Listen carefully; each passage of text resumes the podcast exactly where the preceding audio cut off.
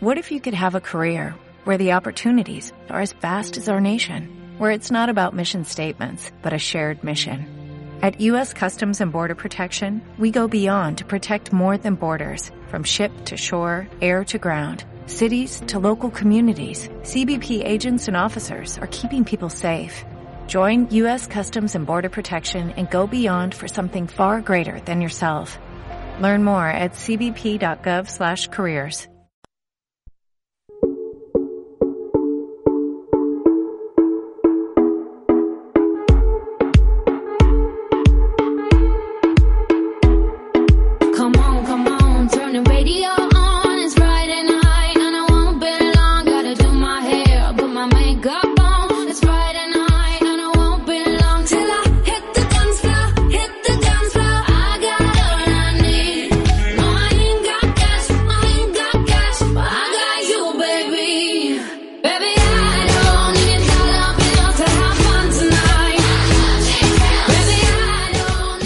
bienvenidas y bienvenidos una semana más aquí a vuestro programa Mujer Tenías que Ser.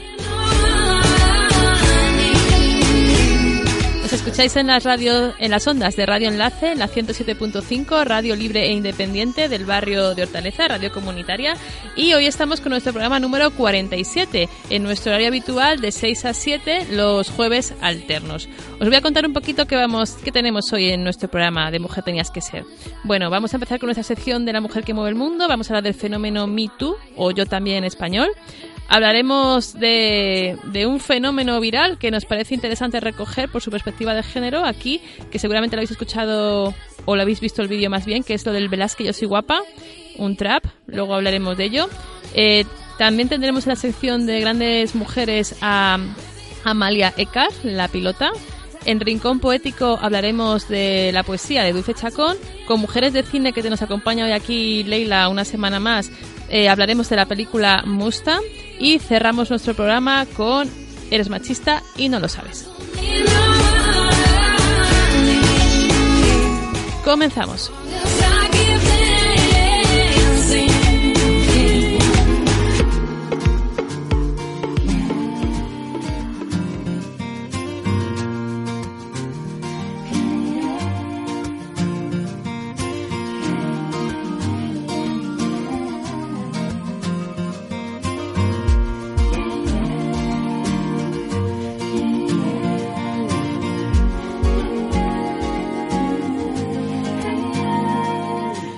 Hoy en la sección de la mujer que mueve el mundo quiero hablaros de las mujeres, de las mujeres que están moviendo el mundo, que están produciendo cambios constantemente y en este cambio son, son cambios relacionados con la visibilización de las violencias machistas y del acoso sexual. Vamos a hablar del movimiento Me Too o en castellano Yo también. La mujer que mueve el mundo con su cuerpo. No es la primera vez que ha habido escándalos sexuales que han sacudido Hollywood, antes que este del que vamos a hablar, que es el de Harvey Weinstein, que es uno de los mayores y más importantes productores de Hollywood, que tiene 65 años y que ha desencadenado este movimiento, este movimiento de Me Too o Yo también. Recordemos que también han sido, han tenido protagonizado escándalos sexuales en Hollywood, por ejemplo, gente como Bill Cosby, Woody Allen o Roman Polanski, pero seguramente habrá habido muchos más. Bueno, a inicios de octubre de este año 2017, el New York Times publicó un amplio reportaje sobre la cara oculta de Weinstein como depredador sexual.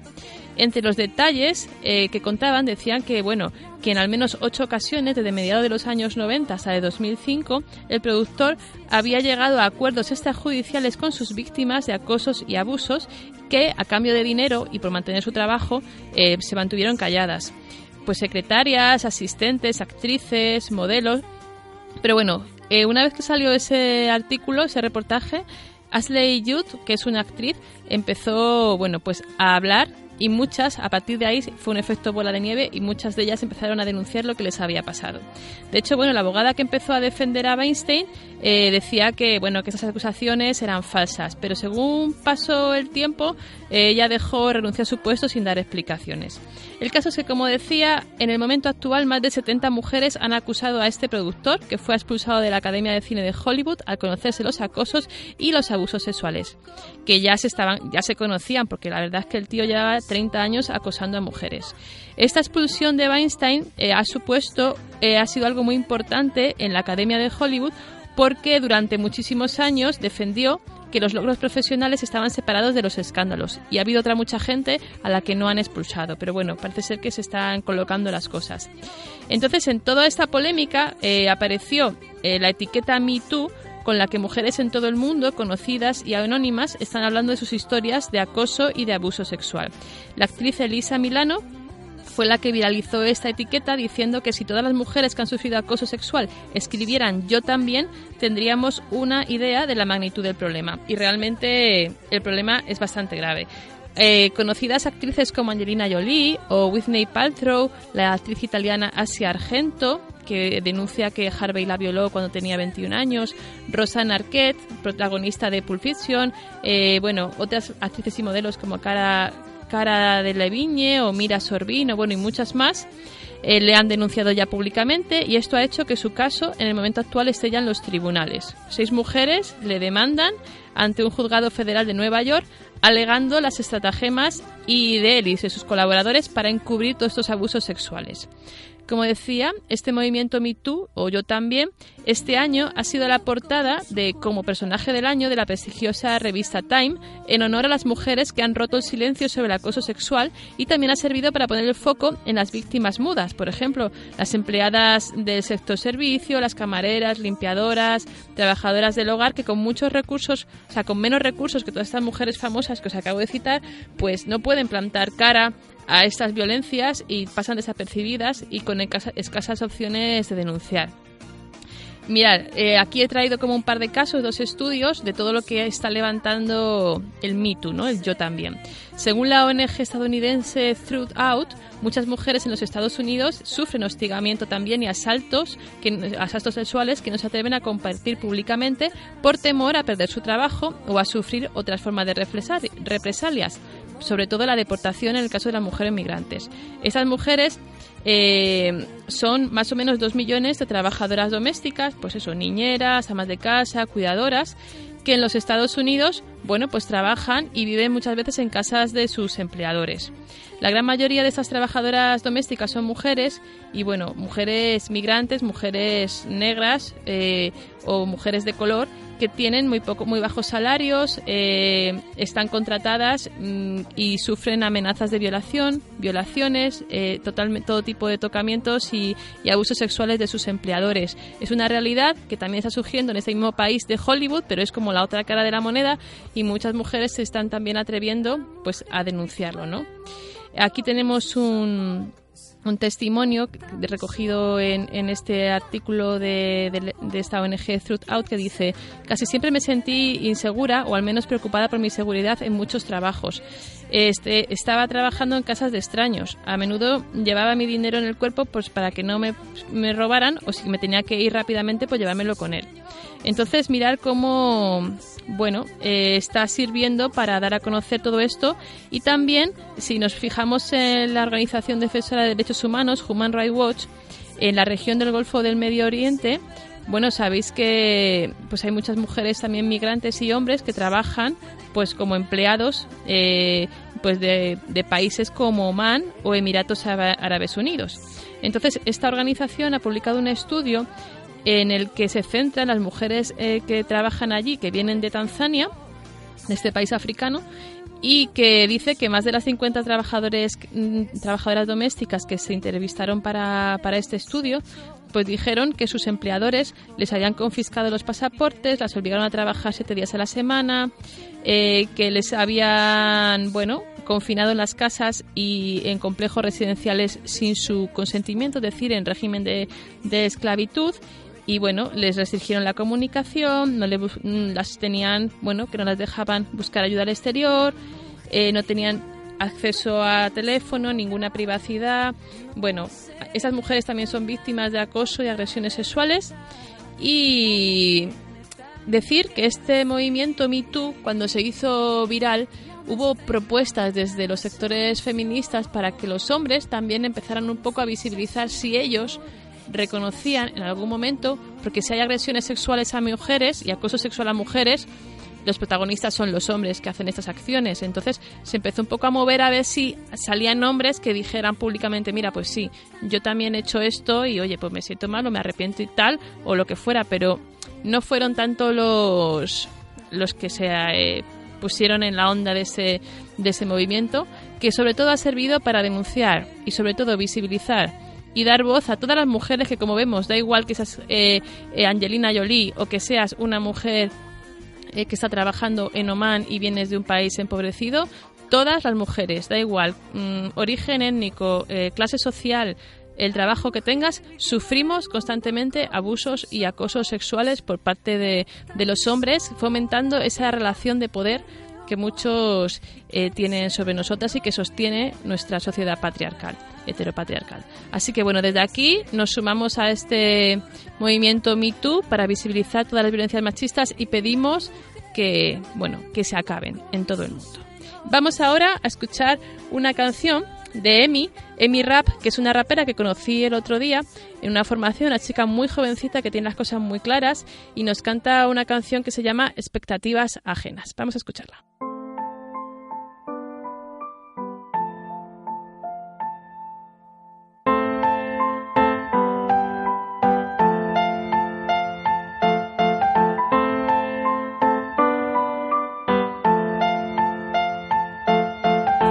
De mí por ser mujer que aprendiera a ser sumisa, entregada y dispuesta a obedecer, que no destacara nunca, que me acomodara en un segundo papel, en un segundo plano que yo ya superé ayer. Esperaban también, después de crecer, entre pelis de Disney, sueños de princesa, que buscara a toda costa aquel príncipe que completara mi perfecta naturaleza de hembra, la media naranja que me acabara. Qué chorrada, somos cítricos completos llenos de agua endulzada. El amor es otra cosa, chica, es estar ahí aun sabiendo que no le necesitas estar a su lado porque su sonrisa te llena de vida y siento decirte que lo otro es dependencia amiga.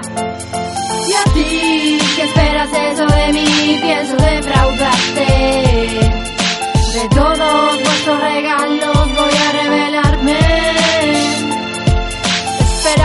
por ser de un barrio pobre y criada sin un padre que no tuviera sueños y me dejara caer. Más aprendí de la calle y de la escuela, de la verdad de los libros y la verdad de las aceras, de cada caída, de cada piedra en el camino. Más mientras tanto, tú espera tu suerte que yo escribo mi sino, pues hasta ahora a mí nada me determinó.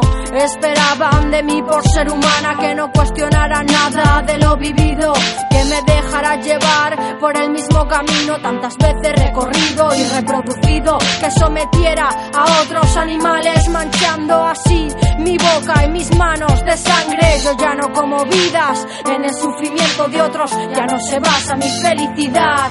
Y a ti que esperas eso de mí, pienso defraudarte. De todos vuestros regalos voy a revelarme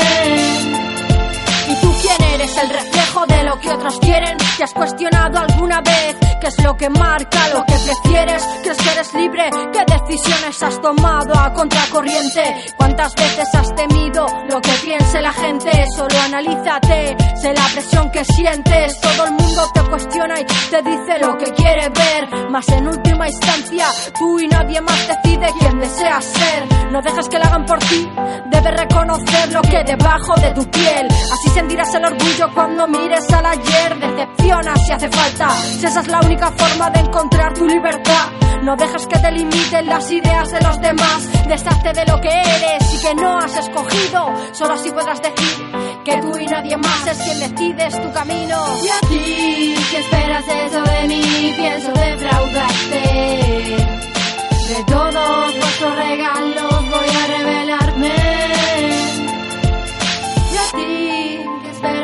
de mí, pienso defraudarte. De todos vuestros regalos voy a revelarme. Mami, yo soy guapa, mami, yo soy guapa. Mami, yo soy guapa, mami, yo soy guapa. Continuáis escuchando Mujer Tenías que Ser y como os decía al principio vamos a comentar un poco este vídeo que es un trap que se llama Las Meninas Trap que se ha hecho viral en estas semanas, ¿no? Está producido por Playground y es creado por Cristian Flores. Bueno, eh, no vamos a escuchar luego el trap, pero os quiero hacer como un poco la introducción de qué va. Hay que ver el vídeo, o sea, buscarlo por internet porque visualmente es muy interesante porque coge el cuadro de las meninas de Velázquez, ¿no? Que es un cuadro que pintó en 1656, siglo XVII, y en él aparecen, pues, eh, la princesa, bueno, la infanta Margarita, Margarita Teresa y las meninas, que son las damas de compañía de esta Margarita. Entonces, bueno, la canción nos va a cantar un poco su vida eh, en, clave de humor y también crítica y me parece muy interesante cómo mediante este trap que es como bueno un género no de música como muy actual pues van a hacer van a hacer fusión de, de arte no de coger un cuadro de Velázquez eh, fusionan eso con la crítica a mi modo crítica de género de una situación que se está dando en ese cuadro He visto una entrevista que le, que le hacen al creador de esto, a Cristian Flores, y él dice que se basa en una cosa que le pasó en la realidad y que fue en una reunión familiar donde estaban comiendo varias personas. Había una niña de cinco años, que es como esta Margarita, la infanta Margarita que aparece en el cuadro de las meninas. Bueno, pues esta niña de cinco años estaba ahí en la comida y había una abuela y, y otra tía que no la dejaban tranquila diciéndole, bueno, pues que tenía que arreglarse, que tenía que ser guapa, que tenía que ponerse mona, vestidos y ya, bueno, él se quedó con esa idea y conectó con este cuadro de Velázquez, que me parece como el punto interesante, y él se quedó con el tema de que, bueno, ¿qué pasa, no? Con esta socialización diferenciada que tenemos hombres y mujeres, porque a las niñas, desde que son pequeñas, desde que tienen cinco añitos o menos, ya se las está instando por la familia y la gente y todo a que se pongan guapas, a que sean presumidas, a que valoren mucho su imagen, su cuerpo y no tanto, bueno, pues su valentía, su intelecto, otras cualidades que las conforman también como personas y que son mucho más importantes, ¿no? Entonces, bueno, vais a fijaros en la letra porque es interesantísimo y sobre todo, como decía el vídeo, porque esta infanta Margarita Teresa es hija del rey Felipe IV de España y de su sobrina y segunda esposa Mariana de Austria, es decir, su padre estaba casado con su sobrina. Es decir, la madre de esta chica, de Margarita, es la sobrina de su padre. Fijaros ahí cómo mezclaban las sangres, así pasa que cuando llegamos a, al Felipe VII, pues se le llaman el, o no sé, un Felipe al Carlos II es el que me están, me están chivando, que no me sé mucho la historia. El Carlos II, pues que le llamaban el hechizado, ¿no? Porque es que el tío estaba ahí como, bueno, pues estas mezclas de sangre que al final, pues, estaban todos un poquito para allá.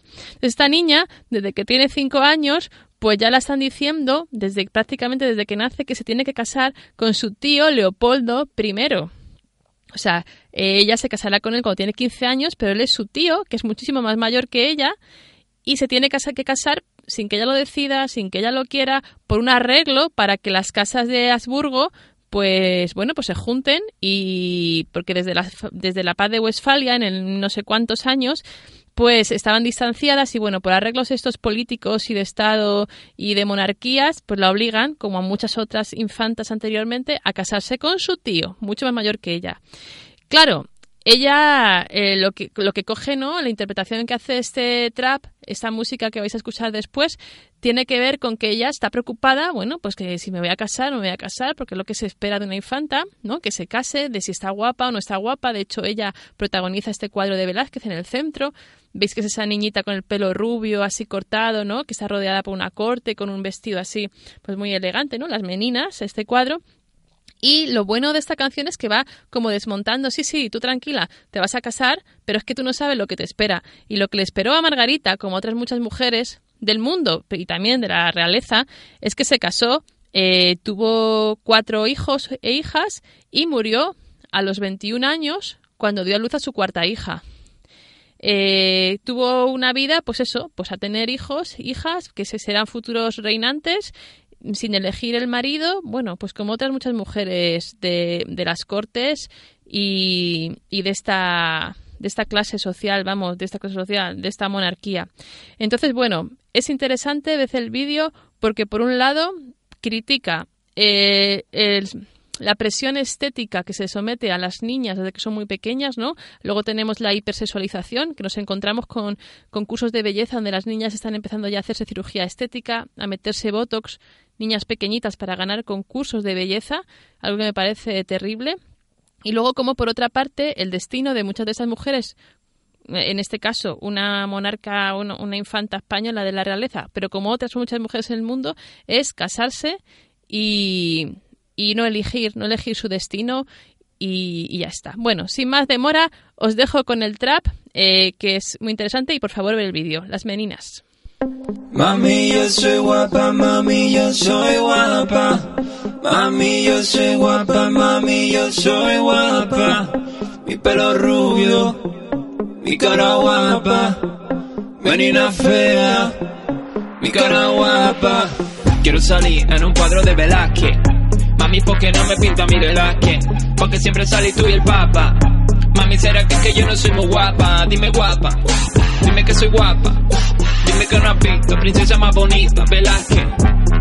Yo te parezco guapa, señorita Margarita. Yo solo cumplo órdenes, pero escuche un secreto. Yo la estoy pintando Viste que en el cuadro se está pintando un cuadro. Pues en realidad, señora, yo la estoy pintando a usted. Estoy haciendo algo revolucionario. Llámame Velázquez, que es extraordinario. El niño de Sevilla vino a subir el nivel. A enseñarle al tonto cómo se tiene que hacer. Entonces yo soy guapa. Sí, Velázquez, yo soy guapa. Bueno, pss, soy guapa, Velázquez, normal. Pero ¿por qué esta obsesión? Porque yo soy una niña 1600 y en la burbuja llena de privilegio. Y la vida en palacio es más aburrida, tenemos que inventarnos dramas. Y estas putas de palacio me quieren matar. Cuchichean mis espaldas siempre por detrás. Eh, no, no estábamos hablando de ti. Ah, ¿no? ¿Y de qué no, no hablando? Todo, no todo gira en torno a tu vida, No, Margarita. no, no, dilo, dilo, dilo. Venga, en serio. ¿De qué? ¿De qué Es que estás no dejas hablar, no dejas hablar. ¿Por qué me dices que tengo que ser no guapa? dejas dar Tú también lo explicaciones. dices, ¿Yo? A ver, que, que No, solo digo- tengo cinco años. A ver, es Que yo quiero es jugar a nuestro otras cosas. trabajo, Yo no quiero estar es nuestro pendiente de si soy trabajo, guapa Margarita, o no. déjame Yo no me quiero No. poner estos vestidos. Mari- que no, Margarita, tía. escucha, un momento, por favor. ¿Por qué me dices Déjame, si que te si no dejas- estoy guapa estás- no me estás casaré? Es inventando que- aquí es cosas. que no es normal No, que yo no, con cinco años no, recién no, no, cumplidos, no es con eso, cinco no, años, no. mi mayor miedo sea no casarme. Perdón por meterme, ¿eh? pero si tu miedo es no casarte, no te preocupes. De hecho, ya estás prometida a tu tío Leopoldo, el hermano de tu madre. Tu tío, el que te regala 50 caballos cada Navidad. Tú tranquila, ¿eh? que, casarte te casas. Vamos, vamos que si te casas. Vamos, como que, como que tu boda es un arreglo histórico para mantener la monarquía hispánica. eh. Es más, a los 15 años tendrás tu primer hijo y a los 21 morirás por las secuelas de tu cuarto parto. Entonces yo soy guapa. Velázquez, yo soy guapa. Me han dicho que me casaré Velázquez. ¿Qué quieres decir que soy guapa? Dímelo. Que me voy a casar Velázquez, que tengo que decir guapa.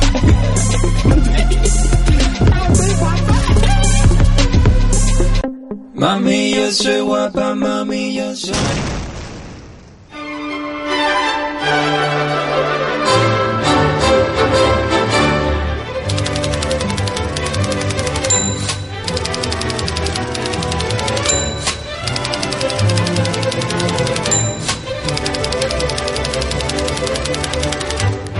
Hoy en Grandes Mujeres queremos hablaros de Amalia Edgar. Con Amalia Edgar vamos a volar.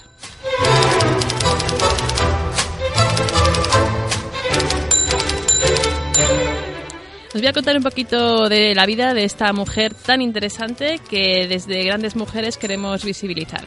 Amelia Mary Edgar, pues es una mujer que nació en 1897 en Kansas, Estados Unidos, y fue una aviadora estadounidense muy célebre por sus marcas de vuelo y por intentar el primer viaje aéreo alrededor del mundo sobre la línea ecuatorial.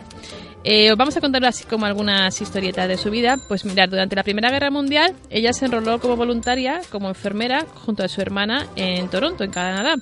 Y allí atendió a pilotos heridos en combate y no sé cuántos, pero en cuanto pudo se escapó a ver el cuerpo aéreo real y fue allí, en sus propias palabras, donde terminó picada por el gusanillo de la aviación. En 1920 su familia eh, se viajó a California y en ese tiempo, bueno, pues ella ya estaba como que le interesaba. Fue a ver un espectáculo aéreo a Long Beach, eh, se quedó prendada por los aviones.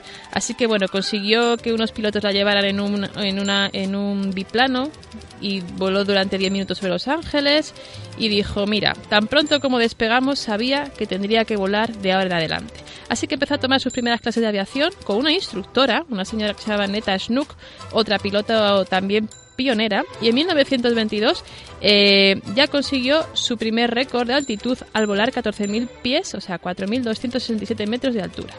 Un año después, en 1926, eh, Amelia ya obtuvo la licencia de pilota en la Federación Aeronáutica Internacional, siendo la decimosexta mujer en recibirla.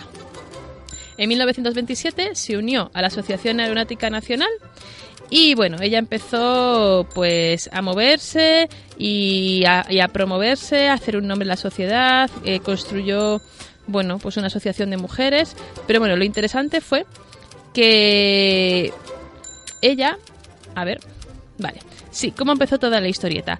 Eh, había una mujer aristocrática, Emmy West, que ella quería, bueno, pues tenía esas ideas, quería pues cruzar el océano Atlántico con un avión.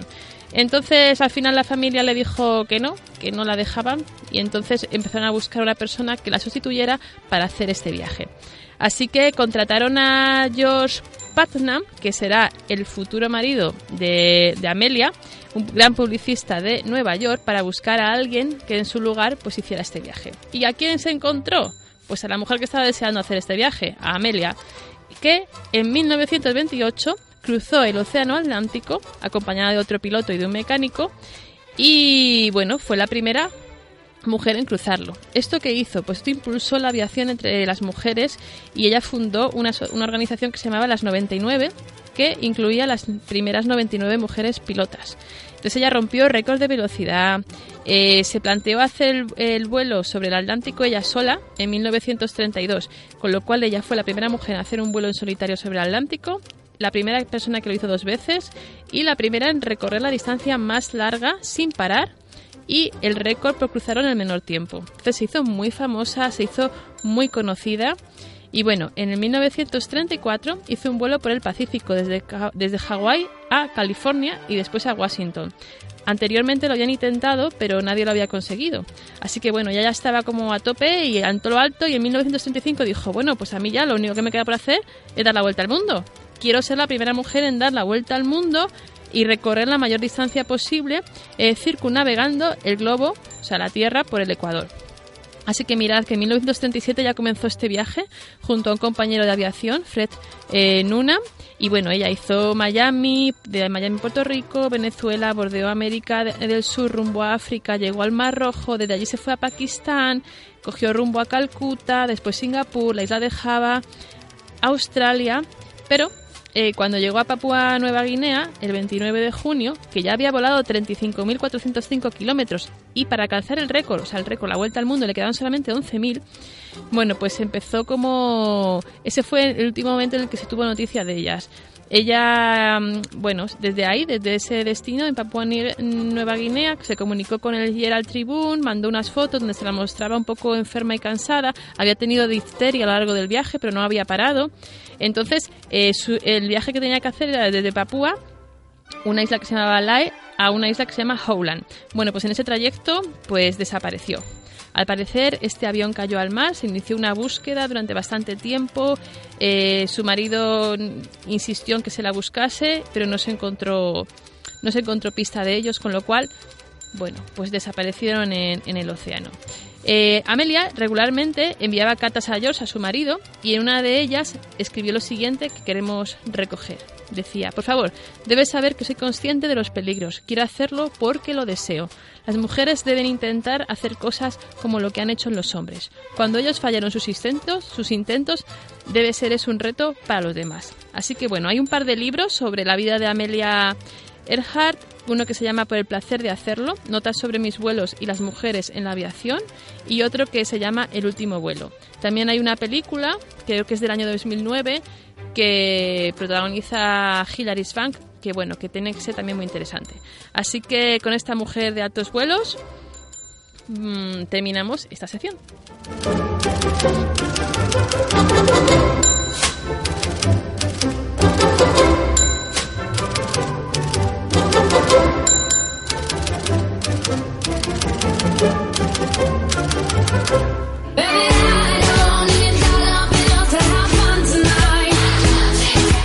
Estás escuchando Mujer tenías que ser con Lorena Torres.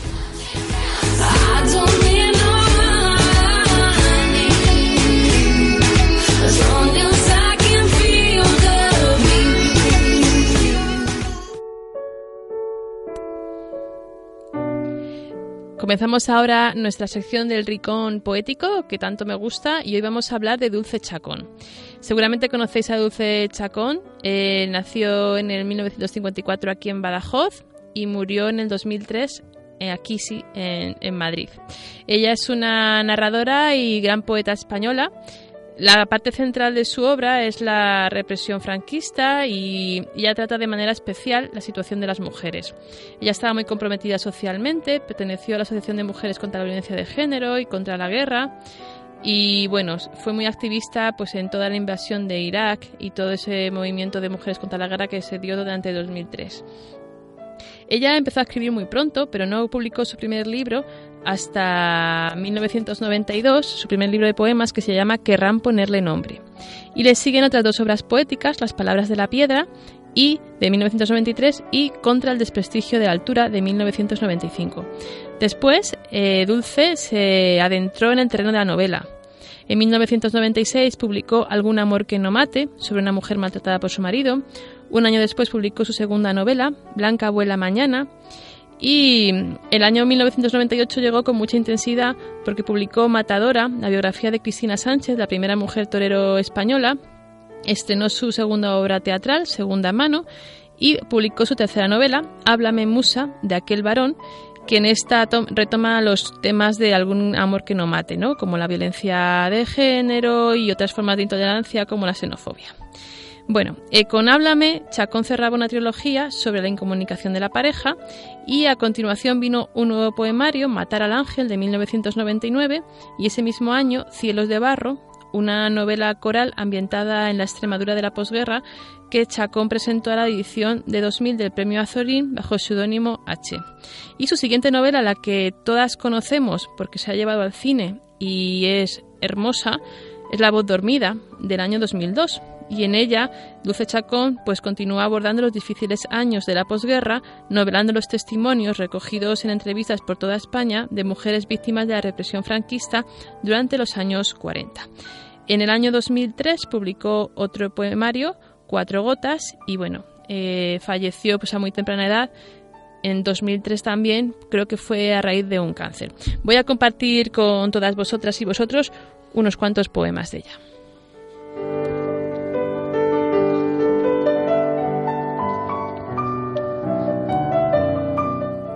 La construcción de un sueño. Siempre hay tiempo para un sueño. Siempre es tiempo de dejarse llevar por una pasión que nos arrastre hacia el deseo. Siempre es posible encontrar la fuerza necesaria para alzar el vuelo y dirigirse hacia lo alto. Y es allí, y solo allí, en la altura, donde podemos desplegar nuestras alas en toda su extensión. Solo allí, en lo más alto de nosotros mismos, en lo más profundo de nuestras inquietudes, podremos separar los brazos y volar.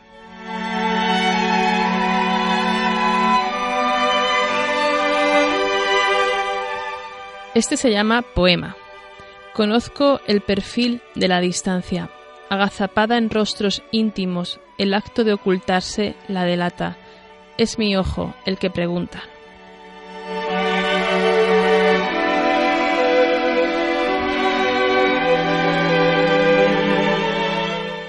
Este se llama Querrán ponerle nombre.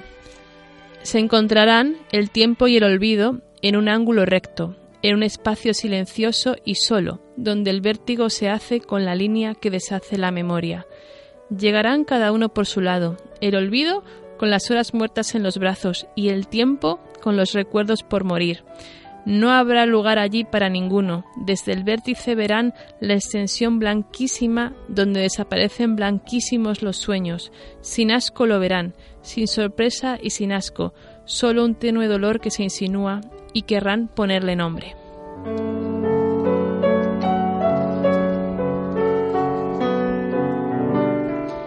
Y para terminar, voy a leeros este que se llama Solo tengo.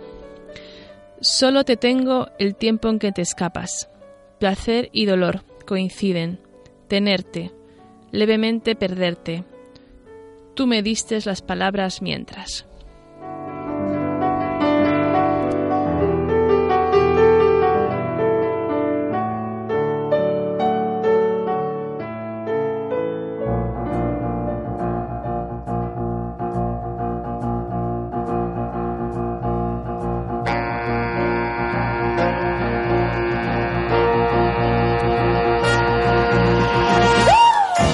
Una semana más tenemos aquí nuestra sección de mujeres de cine que nos trae Leila. Buenas tardes, Leila, ¿qué tal? Hola, buenas tardes Lore, buenas tardes David, saludos a todas nuestras oyentes. Qué ganas de volver otra semanita más a Mujer Tenías que Ser con mujeres de cine antes de acabar el año. Volvemos con cine feminista dirigido e interpretado por mujeres. Esta vez nos vamos a la Turquía más rural, más tradicional y conservadora de la mano de muchas mujeres, solo contando con directora, guionista y actrices principales sumamos ocho mujeres.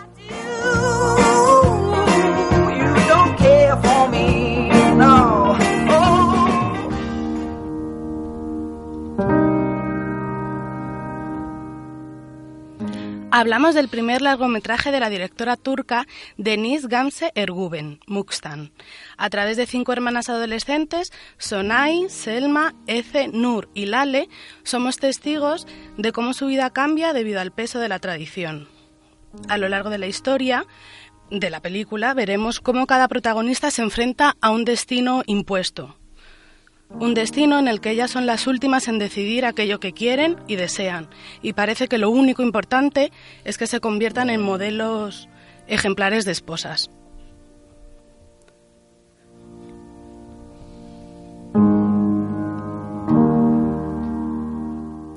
En palabras de la directora, ella dice, tenía muchas ganas de relatar en qué consiste ser una mujer, una hija en Turquía. El proyecto nació de la voluntad de poner de manifiesto todas las cosas que habría querido hacer y decir, otorgando a mis personajes el coraje que nunca tuve. Y vaya si relata que es ser mujer en Turquía, desde el rol más tradicional hasta el rol más rebelde protagonizado por la pequeña Lale. Una vez hayáis visto la película, os recomiendo leer un artículo publicado por el diario.es, escrito por Belén Remacha, llamado Cinco cosas que te preguntarás sobre Turquía cuando veas Mustang, porque ayuda también a no, a no caer en generalizaciones de la situación de la mujer en Turquía. Mustang se sitúa en una zona rural muy tradicional y conservadora donde la mujer sufre una presión que en otras partes de Turquía, como por ejemplo Estambul, pues no, no se da.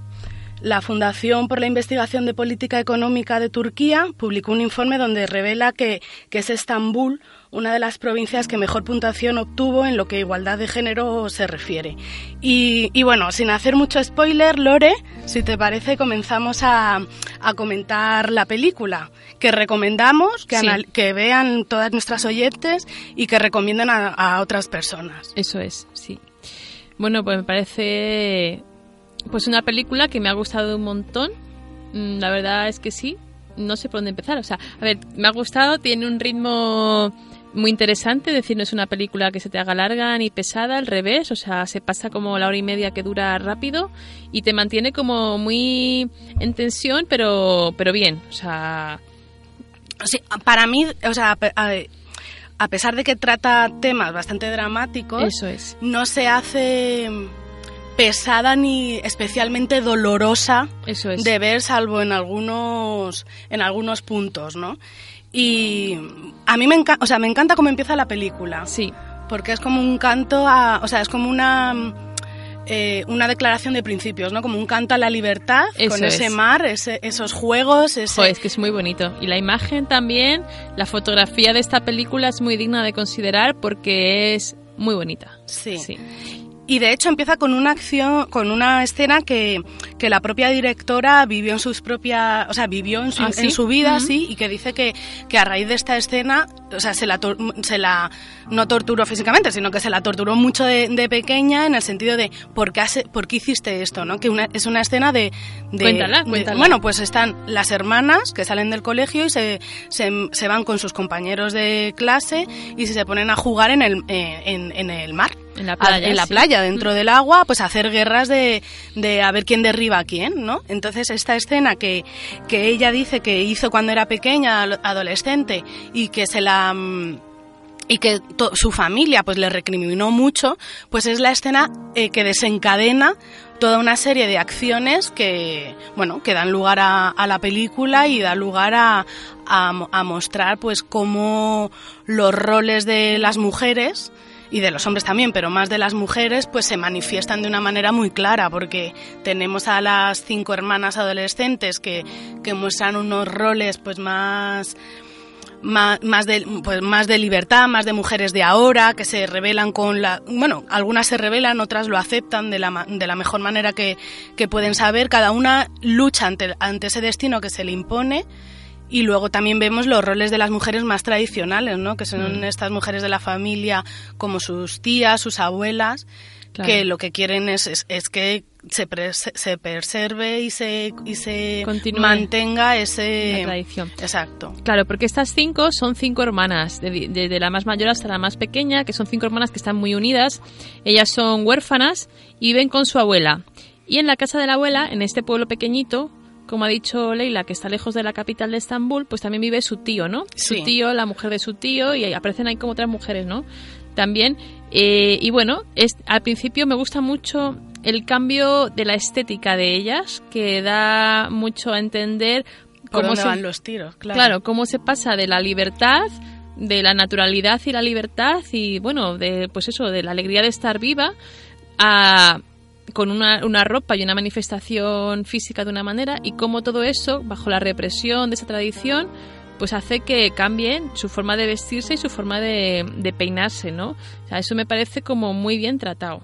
Sí, porque, eh, o sea, la película está como narrada en voz de, de la pequeña, de Lale, pero ella cuenta, ¿no? Cómo a partir de esta escena de- del mar, pues de repente se les empieza a quitar cualquier cualquier aparato, cualquier, o sea, o, o- o prohibir cualquier situación que, que supuestamente les pervirtiera, ya sea quitarles el teléfono móvil, quitarles eh, eh, libros o de- no permitirles que vayan a la escuela, por es ejemplo, y prácticamente crear de la, o sea, hacer de la casa un poco una prisión. Claro, en ese punto, mira, me recuerda mucho a la casa de Bernarda Alba, de Lorca, donde también están recluidas una serie de mujeres que no pueden salir afuera porque no pueden ser vistas ellas solas, porque todo el mundo está pendiente de su comportamiento. Eh, vemos como igualmente en esa España rural, como en, en esta Turquía rural actual que nos muestra la película, pues se sufre eso, ¿no? O sea, que las mujeres eh, están reprimidas, a las jóvenes desde que son muy pequeñas ya se las empieza a meter por un camino del que no se tienen que, que desligar. Y de hecho, mira, la abuela, que es la responsable de ella, todas las vecinas la reprochan que está siendo muy blanda con sus nietas, que qué pasa con sus nietas, que las tiene como ahí alocadas, que no las está metiendo en vereda. Y de hecho, cuando pasa toda esa escena que tú has contado del agua y no sé qué, que las vecinas la critican, van a hablar con la abuela, se reúnen y la abuela empieza a tomar medidas. Y claro, las medidas son lo que hablábamos, el cambio de ropa, pero también es meterlas dentro de la casa, que como tú decías, se convierte en una una cárcel, le retiran todos los aparatos eléctricos, todo lo que tenga que ver con la comunicación, las incomunican, las aíslan y eh, aparte de eso las adiestran para que sean unas futuras esposas. Exacto. Pero hay una cosa que me llama mucho la atención de, de la película, que es que las mujeres que, o sea, las mujeres más mayores de la familia, como es la abuela, las tías y demás, que quieren preservar toda esta tradición, en realidad no lo hacen porque ellas consideren que así tiene que ser. O sea, es- lo hacen más bajo ese miedo que, que puede ser asumir las consecuencias de no, de, de no cumplir esos roles. Porque Claro. hay una escena en las que ellas... eh, pues eh, digamos eh, se- no se enfrentan pero termina pero bueno se rebelan ante esta situación eh, además ocupando espacios eh, tradicionalmente masculinos y es como todas las cuando las mujeres de la familia se dan cuenta que ellas han hecho esto, ella, las mujeres de la familia lo que hacen es intentar eh, protegerlas y, y apañarse de alguna manera para que ningún hombre de esa zona se entere.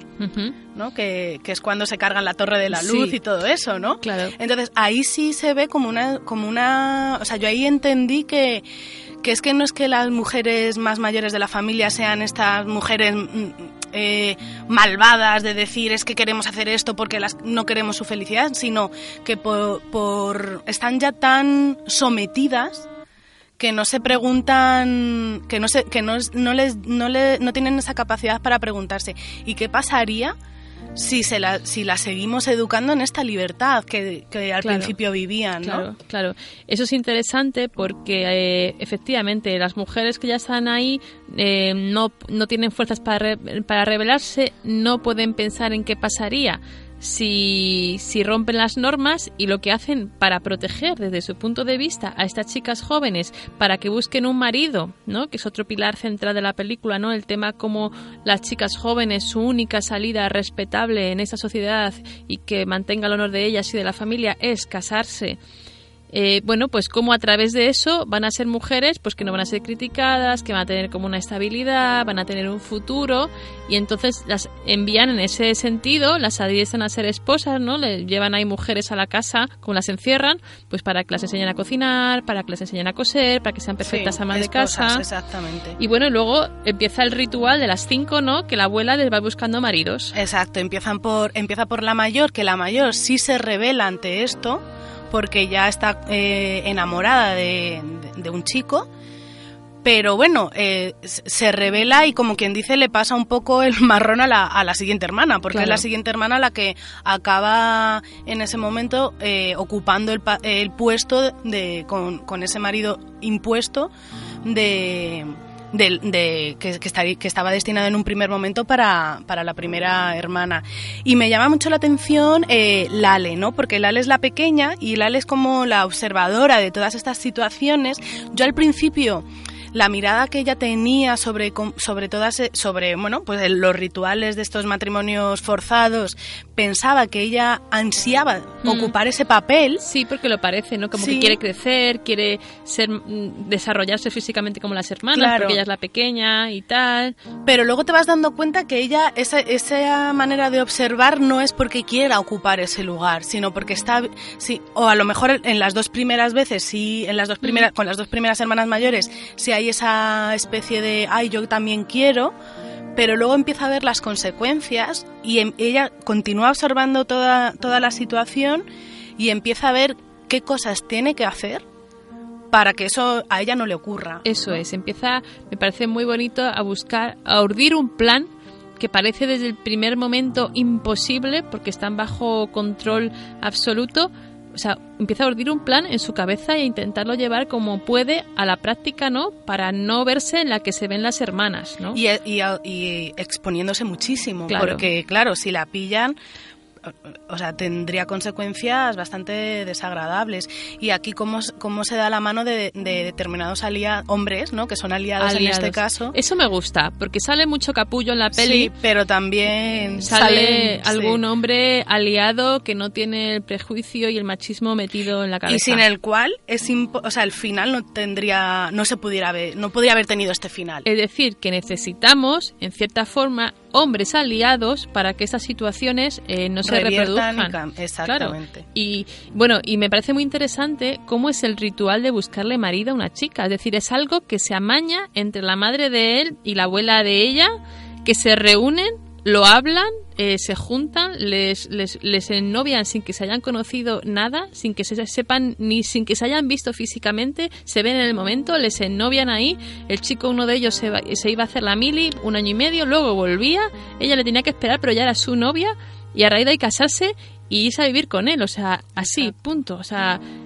sin noviazgo, sin Sí, sí. conocimiento, pues eso, Impuesto totalmente, totalmente. impuesto, o sea, una cosa como súper trágica. Y lo claro, y luego todo, todas las consecuencias que esto tiene, ¿no? De Bueno, no vamos a desvelar más porque si no, si no os, eh, bueno, os hacemos spoiler de la película, pero, pero todas las consecuencias que, que, que esto conlleva, no solamente a, a, a la a la, herma- a la hermana que se ha casado con quien no quería casarse, sino también a cómo lo viven las otras hermanas, ¿no? Porque de repente es que apaga la luz de, de la... O sea, las, las hermanas son súper vivaces, alegres, optimistas, y en el momento que se casan es que se apagan. Claro, es muy interesante ver cómo en ese sentido la peli cambia, ¿no? Cambia el ritmo y cambia la luz y cambia la energía de la película desde el principio y se va viendo cómo con estas medidas que toman para controlarlas y tal, eh, van cambiando las cosas y va perdiendo luz y energía y color toda la película. Hay otro tema central, aparte del matrimonio, que tiene que ver con el honor y tal, que, que es la virginidad. Exacto. O sea, es un tema terrible desde el principio Bueno, de la película. Exacto, está- que está ahí. Una de las escenas es como la prueba, ¿no? De, de- de esta virginidad en la primera, en la primera noche de, de novios, que la chica pues no sangra, pero es que eh, ella per- jura y perjura que es virgen. Y, y es como que llega a asumir en plan de, pues no, mira, com- me- como no me creéis, pues ahora empiezo a decir que me ha acostado con todos. Eso es. Y incluso hasta la llevan la familia, la primera noche La de familia bodas, del- del la familia del novio, Eso. la lleva a urgencias para que le hagan la prueba. O sea, Como, pues- sí, como en plan, es- es- han sido su primera noche de bodas y, Y- no está la sábana con sangre. ¿Qué ha pasado, doctor? Exacto, sí, O sea, sí. Muy grave. muy grave, muy humillante, Eso muy... es, muy humillante. Mm. Y muy, muy terrible, ¿no? O sea, también como la ciencia eh, no ha llegado para decir que, que en muchas mujeres la virginidad no se prueba con que manche o no manche la sábana, que es que eso no es así en todos los casos. Hay otros, muchos otros, en los que el himen se rompe por otras muchísimas circunstancias que no tienen que ver con una relación sexual. Exacto. O sea, que es que, bueno, a mí eso también me parece súper, súper duro. Y, bueno, o sea, me encanta el personaje femenino porque es como, como a través de las cinco hermanas se- podemos ver las pos- diferentes posturas que pueden tomar las mujeres o que las mujeres han ido tomando a lo largo del tiempo frente a una imposición del matrimonio y un recorte de libertades y de derechos de, de la desde la tradición.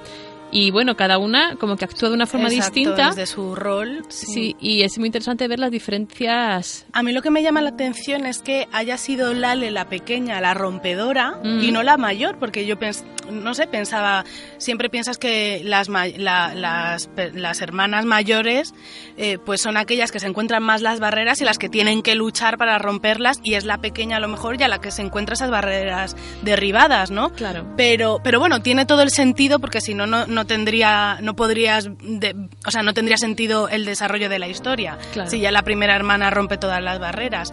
Que además, la primera hermana eh, no es un matrimonio, es un matrimonio acordado, Sí, pero, pero no es forzado porque ella está enamorada de él. claro, ella se casa con su novio, con el que le gustaba, porque se niega a la abuela a que le casen con él con el con el que le había previsto para ella. Bueno, no vamos a desvelar más, no, os, ¿no? os recomendamos que la veáis, que, que la analicéis, que la Eso es. recomendéis. Eso es, es una Y- peli que está en filming, ¿no, Leila? Sí, está en Filming, creo que también está en Netflix, no lo, no lo sé con seguridad. Bueno. Pero bueno, creo que Filming ya nos debería empezar a dar algo de, de créditos Sí, porque o le estamos porque- aquí todas las semanas. Bueno, decir que esta película fue candidata a los Oscar por mejor película de habla no inglesa, no se llevó el galardón. No sé. Pero bueno, pero que es una película bastante bien considerada y de verdad que abre la puerta a la esperanza, ¿no? Sí, sí. Y nada, pues hasta la próxima semana. Muchas gracias, Leila, por acompañarnos eh, con Mujeres de Cine.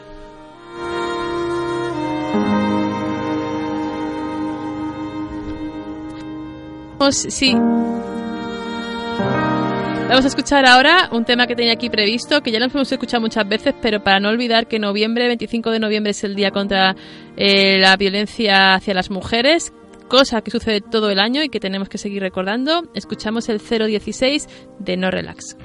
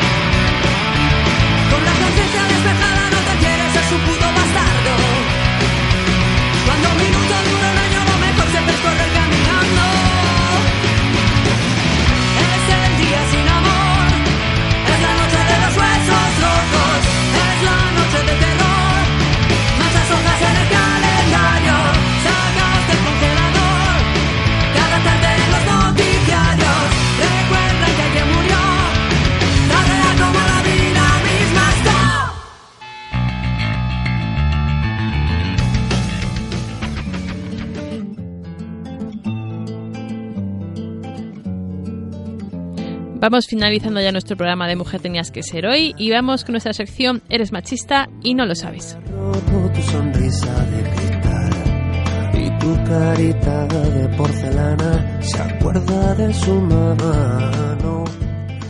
Buenas tardes a todas y a todos, bienvenidos una semana más a nuestra pequeña sección dentro de Mujer Tenías que Ser, en la que nos dirigimos a todos aquellos que son machistas pero no lo saben. Como ya tenemos encima la Navidad, me gustaría cambiar el tono y abrazar el buen rollo de estas fechas para pasar de un formato castigador a uno más comprensivo y proactivo. Ya en enero os volveré a dar la caña necesaria. Y de eso quiero hablar más que nada, del cambio de año y los propósitos de año nuevo que todos nos ponemos en la vida, que algunos cumplimos y otros descartamos a los cuatro días. Me gustaría que pensarais, ¿por qué no dejar de ser machista de una vez? ¿Qué necesitamos para ello? Pues bien, mi querido oyente, una serie de pasos. El primero es plantearte que no tienes la razón. Este método crítico te hará evaluar ciertas situaciones con otro punto de vista. En algunas ocasiones es posible que tengas la razón y en otras, si lo analizas profundamente, estabas equivocado. Podemos empezar por este punto cuando veas cualquier situación con las mujeres, lo que veas en la tele, lo que comenten los amigos, analizarlo un poco más para llegar a verlo de otra manera. Es muy cómodo observar una situación y llegar a la conclusión que se asemeja a nuestro modo de pensar, pero con algo de espíritu crítico descubrirás un mundo que no te planteabas anteriormente. Otro punto sería dejar de contar chistes machistas. Tal vez tú no los cuentas, pero si le ríes la gracia al que los cuenta, estás manteniendo ese machismo en la sociedad.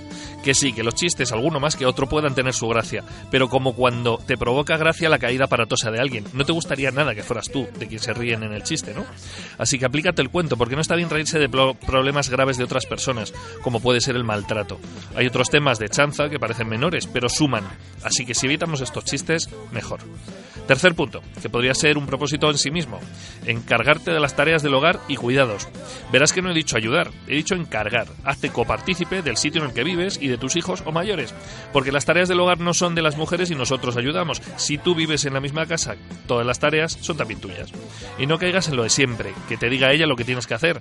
Entonces ella es la que se encarga y tú solo la ayudas. No es difícil, observa lo que hay que hacer, como limpiar el baño barrer la casa y organízate con ella. Otro punto muy fácil de cumplir, salvo para los que se creen que tienen un paquete descomunal, no te abras las piernas de piernas en el transporte público invadiendo el espacio de los que tienes al lado. Normalmente esto se lo haces a las mujeres porque nos sentimos superiores y si tienes otros huevos gordos al lado, seguro que no te sobras tanto. Las piernas te caben en tu espacio y si no, cómprate una bici o quédate de pie. Y el punto final, por hoy, porque podría estar media hora con esto, pero hay que dosificar. No pienses que las mujeres no saben del tema que sea, no lo asumas y no hables por ellas. Si vas a un restaurante y te ofrecen probar el vino a ti, cédeselo a ella, que también va a beberlo contigo y aunque tú te tires el pisto sabemos que tienes la misma idea de vinos que ella. Es más, si sabes más que ella, me da igual, el vino es para los dos. Tampoco hace falta que le pidas la comida, estoy seguro que ella puede hacerlo por sí misma. Poniendo un poco de nuestra parte, podemos trabajar para reducir nuestro machismo poco a poco, y supongo que todos los hombres hemos sido machistas y solo vamos mejorando, así que ahora que llega el año nuevo, ponte las pilas.